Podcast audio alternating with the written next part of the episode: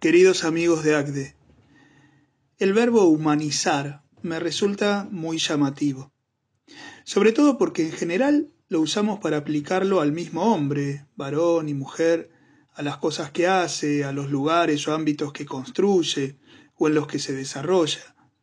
En definitiva, lo utilizamos para reclamarle al hombre que haga más humano al propio hombre, que le devuelva su naturaleza propia.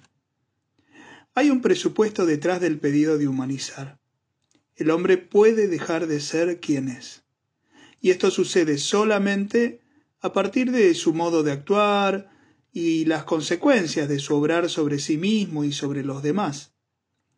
Obviamente no hablo de un cambio total a otro ser, sino de una pérdida o disminución de aquellas cosas que le son más propias, incluso más esenciales pero esto se da al punto que en algunos dolorosos casos el proceso puede llegar a serlo casi irreconocible. Cabe entonces preguntarse ¿qué es lo que se puede perder? ¿Qué es eso más propio del ser humano por lo que habría que velar y a lo que habría que rápidamente fortalecer cuando se debilita? Aquí comienza la dificultad, porque hay diferentes concepciones del hombre en aquellas que pudieran parecer más comúnmente aceptadas, porque son tan solo descripciones, como la del diccionario de la Real Academia Española, ser animado racional, varón o mujer, uno rápidamente encuentra objeciones, porque tal vez sea una afirmación de consenso, pero la razón no basta para decir quiénes somos. En la perspectiva de nuestra fe, la definición se enriquece. Sabemos que fuimos creados a imagen y semejanza de Dios para ser señores de la creación. Como reflejo en el mundo de la Santísima Trinidad, somos seres sociales, nos realizamos en el amor. Nuestra dignidad nos viene dada por el lugar que el Creador nos dio en el universo y por la condición de hijos adoptivos, que Jesucristo ganó para nosotros al redimirnos. Bajo esta mirada, el humanizar cobra una dimensión mucho más amplia. Para que el hombre sea hombre, cada uno debe respetar y desarrollar la dignidad que le fue conferida y al mismo tiempo, inseparablemente, hacerlo con la de quienes lo rodean, sin excepciones. Esto comienza en las acciones más pequeñas y cotidianas, y llega a las decisiones con mayores consecuencias en la sociedad y en el mundo. Lo abarca todo.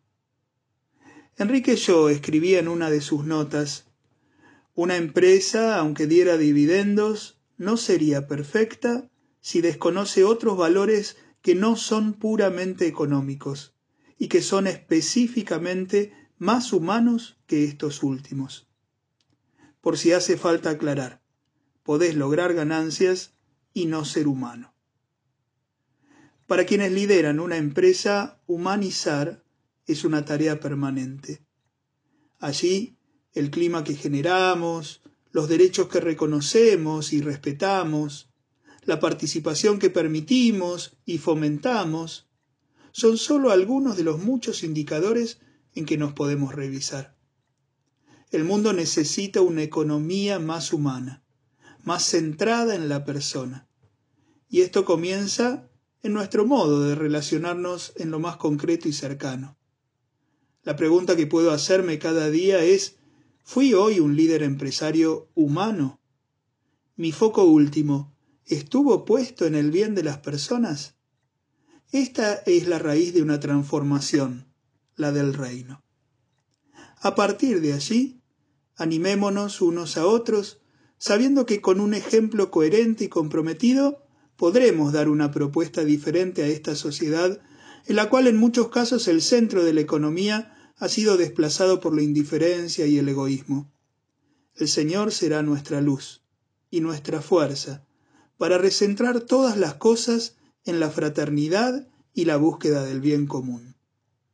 A Jesucristo, aquel que asumió nuestra humanidad viviéndola en plenitud, le pedimos que nos ayude a ser humanos, para así poder humanizarlo todo desde su Evangelio. Que Dios los bendiga a todos y los cuide mucho.